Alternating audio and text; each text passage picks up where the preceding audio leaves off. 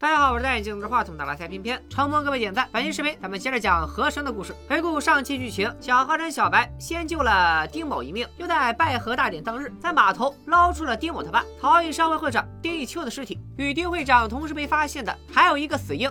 为寻出杀害丁会长的凶手，小白、丁某、小神婆三人一步步从死婴追查到死婴的生母薛小姐。经小白点烟辨冤，确认薛小姐死于生父薛老爷之手。本以为案情即将拨云见日，殊不知杀死婴儿的另有其人。没等小白详查，薛家过来的抬棺人竟明抢尸首。小白等人一路追到码头跳水捞尸，谁成想水下宛如加勒比海盗之巨魂关，一百多个漂子要是没有小白，早晚变成天津卫的新水产。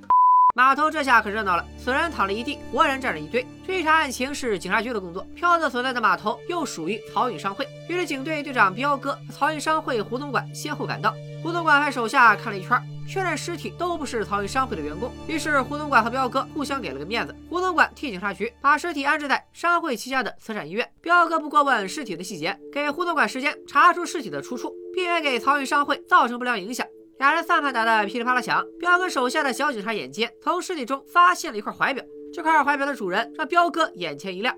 如果大家还记得上期内容，应该把他想起秘书长家的千金小美，她的未婚夫钱公子失踪了，怀表就是这钱公子的东西。彪哥拿着怀表直接去见小美的三哥，看来小美家中除了秘书长之外，就是这位三哥说了算。三哥见到怀表，又听彪哥说转妹夫可能就在那一百多斤漂子里，就叮嘱彪哥不要对外声张，尤其不能告诉小美。三哥和小美明明是一家人，这是玩到哪出？生，乃构造之意；元，即原子。生元，便是生成万物最基本的生命。这学说很有意思。我魔古道的生源就是圣童。原来三哥就是邪教中人，近来一直在想办法塑造魔古道的信仰之源圣童。这位画眼线的大哥是谁？他是三哥背后的大 boss，邪教魔古道的教主莲花清。反派总想统治世界，莲花清想统治天津卫，所以他一直在制造魔古道的信仰之源。就像佛教信佛祖，基督教信耶稣，魔鬼道的信仰就是圣童。但邪教和正常宗教信仰的区别就在于，他们信的圣童是活生生的孩子。从三哥和莲花清的对话来看，他们刚刚制造的圣童是薛小姐所生的男婴，男婴的死对他们来说无疑是重大打击。献上也来不及了。莲花清想起二十年前他们曾有过一批圣童，既然新的没了，旧的也能凑合用。林华清指使三哥去查，二十年前天津都有谁家收养了孩子，圣童保不齐就在他们之中。至于圣童与普通孩子有啥区别，咱们暂且按下不表。另一头，小白心里惦记着一百多具漂子，又心系丁会长的死，总觉得二者之间有联系。想到丁会长死前和玄武像绑在一起，他问捞尸队的兄弟们：“玄武既是北方水神，玄武像现在啥地方合适？”一个哥们儿告诉小白：“发过大水的地方，玄武像多。”难道说丁会长的尸体就是跟着玄武像从一个发过大水的地方运来的？与此同时，那一百多具漂子死了也不消停，尸体内的病毒滋生疫情，导致整个医院进入了隔离状态，连家属想认尸都不行。秘书长的千金小美就在报社工作，报社社长叫来小美，叫她写篇报道，让老百姓远离慈善医院。可小美非要打破砂锅问到底：尸体刚捞上来，为啥这么快就爆发了疫情？为啥医院没有相关资料？为啥不让她去现场？她不去现场咋写新闻？大家别忘了，小美虽然只是个小记者，但人家老爸可是秘书长，她不怕得罪领导。问的社长不耐烦，只能另派别人来写稿。小美却没放弃，她想问问见过尸体的丁某，丁某也没来得及验尸，不清楚疫情从何而来。小美凭借女人的直觉，认定未婚夫就在一百多具尸体里。她拜托丁某带她进慈善医院看看。丁某想，反正医院是自家开的，看看就看看吧。可俩人刚到医院门口，就被全副武装的工作人员拦下了。工作人员说明，医院、商会、警局三方都下了死命令，不许任何人入内。无奈的丁某只能去找胡总管通融一下。胡总管一向对丁某不错，但这回却突然倔强，说啥也不肯帮忙。慈善医院本来就是你们藏运商会的，藏运商会为什么要拼命遮掩这个案子？除了跛脚之外，他还有什么别的特征吗？口音我也不知道，他不是熟人，我就听见他老咳嗽。滚！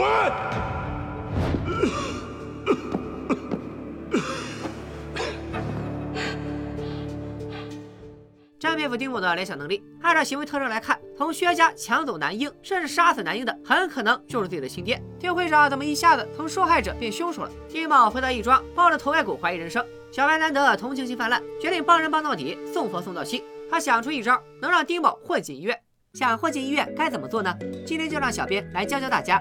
要想轻松进医院，总共分三步：首先表演尸体，然后准备可靠的同伙，最后让同伙把你推进医院。好了，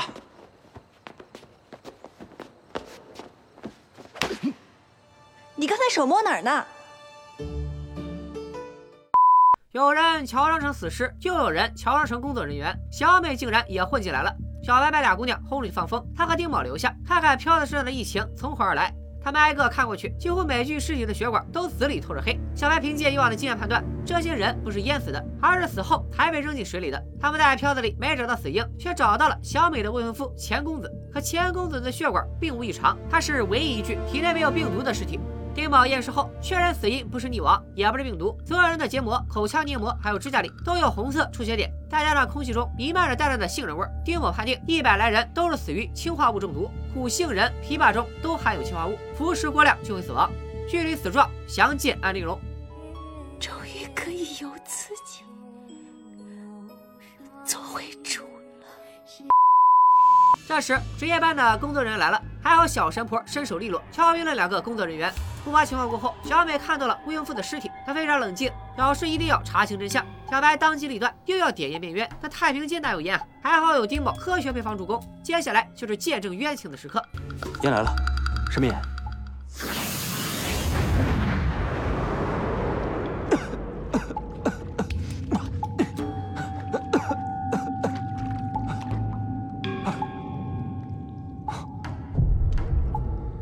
小白打开柜子，托盘上装着大烟、火柴、玻璃杯、白布。接着他又瞬间晕倒，丁某赶紧给小白做心肺复苏。小白睁开眼，就说了两个字：鸦片。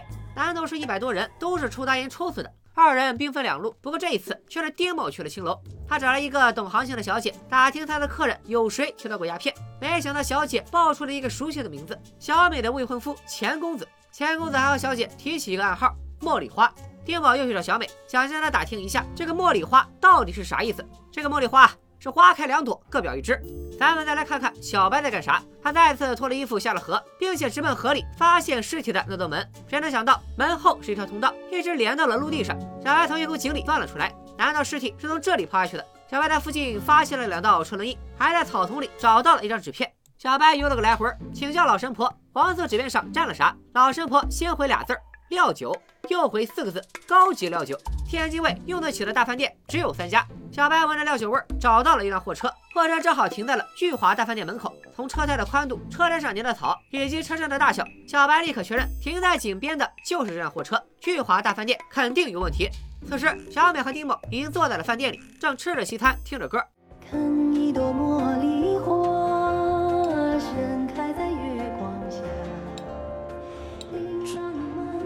这不就是茉莉花吗？小美讲起了她和钱公子的往事，两人是典型的家族联姻，彼此根本没啥感情。不过他俩第一次见面就在聚华大饭店，在饭店听的第一首歌就是《茉莉花》。同志们，暗号这不就对上了吗？小白和小神婆也进了饭店，服务员介绍台上跟你唱的歌叫《茉莉花》，讲的就是青年男女的纯情之爱。可小白一心搞事业，完全不理身边犯花痴的小神婆。他看到有几个男人鬼鬼祟祟走进饭店后院，看来鸦片很可能就在后院，得想个办法跟进去瞧瞧。我耗子，这么大的耗子！哎，服务员，有老鼠！快过来，有耗子！这就是国王的耗子，只有善良的人才能看见。趁着餐厅里一片大乱，小白、丁某打了个照面，两男两女不约而同的前往后院。小神婆一个后抬腿，踢晕了看门的大哥。再进门就是一方烟雾缭绕的新天地。小白受不了烟味，被熏得精神恍惚。丁宝啥感觉没有，甚至偷瞄到路人出示怀表，方可在烟馆内随意通行。原来怀表就是烟客的通行证。钱公子可能也是烟馆的常客。他们没法多待，因为小白快要晕了。几人刚刚走出包间，看门大哥就带着打手追了上来。小白发现一间密室，大家赶紧躲了进去。密室里又有新线索，屋里不仅种着北方少见的枇杷苗，还有一本记录鸦片记录货的账册。等他们带着账册跑到院内，打手还不肯放人，关键时刻还得小山坡出手。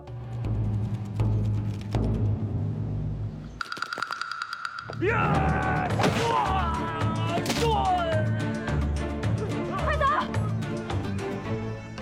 烟馆被搬到台面上，警察局想不管都不行了。彪哥带人查处了一批大烟，又问出烟馆的老板是王掌柜。只不过这个王掌柜过于神秘，没人见过他的真容，也没人知道他的全名。一群烟馆的服务员都站在大堂。小白回忆起密室里闻到过账本上的味道，只有一个女服务员身上有，那不是大烟的味道，而是一种高级香皂。小白从小就闻不了烟味，老河神就在他身上试过许多盖烟味的方子，其中一种就和女服务员的香皂是同一个配方。再加上普通员工不可能有机会碰到账本，女服务员装傻争辩了一番，最后只能承认他就是王掌柜。王掌柜被带回了警局，丁某却将烟馆的账本拿回家中，原因清晰明了，账本上所有鸦片流动的记录都签着丁义秋的大名。胡总管没有针对账本说什么，只让丁某相信他，丁会长为人正直，绝不会买卖大烟。丁某又去提审王掌柜，王掌柜表示，烟馆真正的主人是小美的未婚夫钱公子。钱公子进了一批质量有问题的鸦片，总有顾客抽死。每次死了人，王掌柜就把尸体丢进一口荒井，直到钱公子自己抽了这种鸦片，死在了烟馆，王掌柜就把他也丢进了同一口井里。可同样吸食同一种鸦片身亡，为啥钱公子的血管没有变黑呢？这个滑点，王掌柜没有解释。丁宝告诉王掌柜，他认为的井并不是井，而是废弃造纸厂的排水管道。排水管道连着码头，尸体才会重见天日。但丁宝验过尸，尸体的死因是氰化物中毒。难道说鸦片里也含有氰化物？王掌柜还是不肯解释，只说冤有头债有主。那丁某还有啥想问的，就去问丁一秋。我们在卖那批烫手货之前，烟馆所有的供货渠道都是漕运商会。亲爹不仅有可能是杀人凶手，居然还和谋财害命的大烟馆有关。案件一桩接着一桩，丁会长的死因却越来越扑朔迷离。丁宝实在太想查清真相了，他独自在警局加班到深夜。胡总管关心大少爷，特意前来送夜宵。丁宝想起薛小姐身亡那晚抢走孩子的黑衣人，跛脚、咳嗽的特征都和自己的父亲符合，居然问起胡总管自己留学期间老丁有没有给他找个小后妈的想法。胡总管连忙否认。丁会长岁数比薛老爷还大，还打他女儿的主意，那不是老色批吗？说罢。胡总管让丁宝别胡思乱想，还递给他烟盒里最后一支烟，让丁宝解解压。丁宝随意抽了两口，只觉得脑子晕乎乎。他让胡总管先走，他接着审王掌柜。可是就是一根烟的功夫，牢房内发生了变故。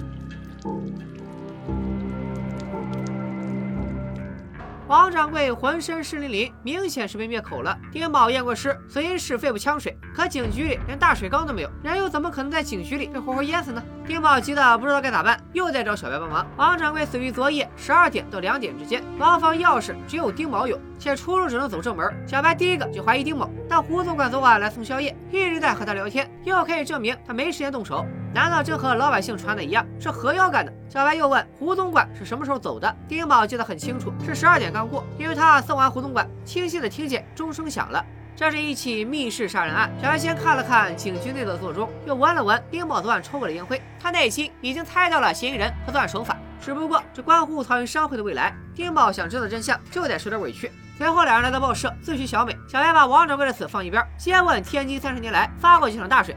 小美查过资料，说最严重的一次洪灾发生在二十一年前。洪灾过后，西南部的启明村里出现了一个邪教——魔古道。魔古道当时在天津到处抢孩子，影响非常恶劣。后来官府派兵进行围剿，魔古道才消停了二十年。而当年围剿魔古道的主力，竟然是老熟人——总兵丁义秋、副总兵胡海江，还有江湖义士郭纯。师傅，这是绑着我爸的那尊玄武像，我得去找师傅问问清楚。作为查出洪灾的回报，小白承诺送给小美一个大新闻，也就是丁某要受的委屈。第二天，小美就把丁某当做杀死王掌柜的凶手登上了报纸的头版头条。胡总管看到新闻，立刻去找彪哥替丁某求情，彪哥不肯放人。胡总管老脸一沉，亮出了底牌：“我今天来是来投案自首的。”嗯。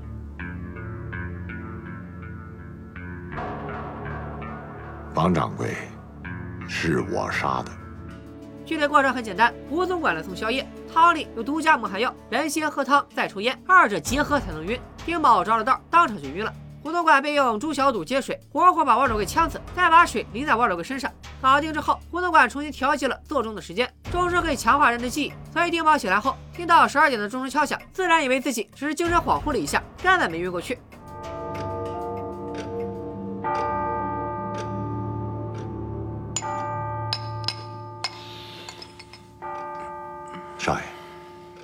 都过十二点了，赶紧回去睡吧。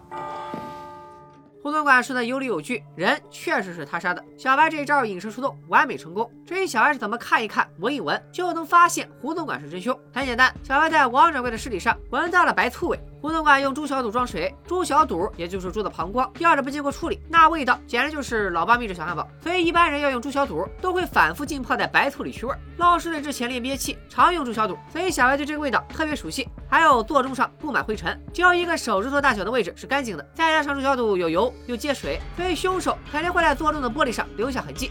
至于丁宝喝的蒙汗药，药本身在汤里，药引子却在烟里。这种特殊的药在军队里被当成麻药使用，只有在军队里待过的人才知道。据小美调查的结果可知，二十一年前围剿邪教期间，胡总管就当过兵。如今小白略施小计，以丁宝的安危做赌注，胡总管忠于丁会长，自然会来自首。要一个真相水落石出，丁宝却高兴不起来。胡总管对丁宝来说就像亲人一样，他无法接受亲人变成杀人犯。而胡总管自首的同时，老河神居然也不知所踪。小白心里猜测，一切肯定都和魔古道有关。魔古道代教主连化清又有了新计划，他拿出一个木头盒子，盒子里装着一个人面陶笛。三哥来听命令，看见笛子就眉头一皱，似乎很怕这个玩意儿，匆匆离开。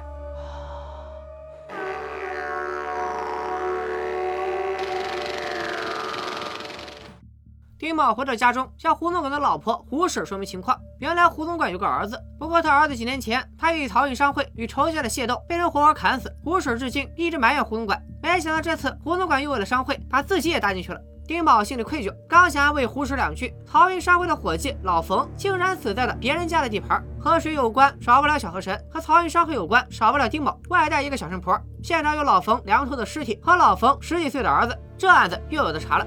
老冯究竟是被何人所杀？二十一年前的丁会长、胡总管和老河神和魔古道之间又有什么恩怨？胡总管为啥要杀王掌柜？丁会长和大烟馆又有什么关系？他到底是被谁所杀？本期视频点赞，呃，先别点啊，进度条还剩不少，我就直接给你们说完得了。既然伙计死在竞争对手的码头，丁某先怀疑对家崔老大，彪哥赵丽俩走个过场，摆明了不想管。崔老大看尸体脖子上有咬伤，就怀疑老冯是被疯狗咬死的。怀疑稍后又反过来把尸体扔到他的码头，栽赃陷害。公说公有理，婆说婆有理，还得小白出来评评理。既然暂时揪不出真凶，小白也看不得孩子遭罪，于是打算先把老冯的尸体拉回义庄，之后再慢慢查。崔老大勉强同意了小白的说法，可现在无法证明老冯的死跟他有关。漕运商会还搞了一堆人闹事，他要是随随便便放人离开，那他老大的面子往哪搁？崔老大约丁某一星期后在漕运商会的码头来一场文斗，到时候不管谁是凶手，都算在输的一方头上。丁某硬着头皮答应下来，转头去找胡总管。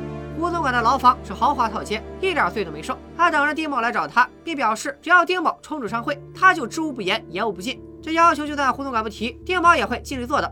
他一点头，胡总管就说起了二十一年前的往事。那一年洪水泛滥，冲垮了启明村，幸存的村民都得了一种怪病，只能靠抽大烟缓解痛苦。蘑菇道也由此诞生。邪教徒们相信圣童是河妖的化身，能保佑教徒免遭苦难。所以教徒们抓遍天津卫的小孩，让孩子们喝下病人的血，哪个孩子能活下来，哪个孩子就是圣童。成百上千的孩子受害，这可是当年轰动天津卫的大案。除了当时的总兵丁义秋和他的副手胡总管之外，老百姓相信只有河神才能收拾河妖，所以小白的师傅老河神也加入了围剿魔古道的队伍。只可惜在围剿途中，有人走漏了风声，魔古道用了某种邪术，搞得围剿的士兵们自相残杀。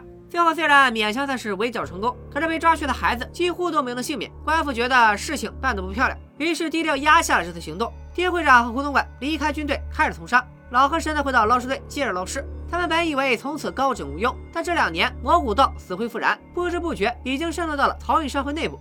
这次魔古道的邪术更厉害。为了保证教徒们绝对忠诚，入教者都会被植入一种病毒。随着病毒在人体内越演越烈，教徒们病入膏肓之后，要么痛苦的死去，要么就只能靠抽大烟缓解痛苦，逐渐沦为只会吸毒的行尸走肉。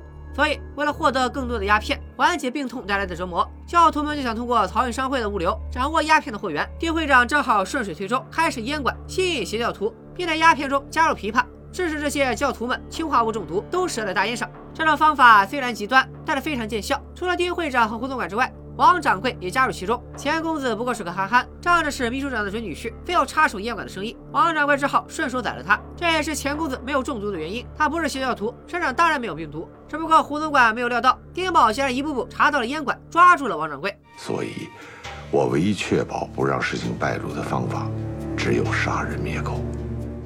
薛小姐生下的婴儿其实是魔古道教主的骨肉，他们另辟蹊径，不抢别人家的孩子，打算自己造一个，从小当圣童培养。丁会长只能去抢圣童，不幸跑路时被邪教徒追杀，失手让孩子掉入河中。丁宝听到这里，直接问丁一秋是不是被邪教徒所杀。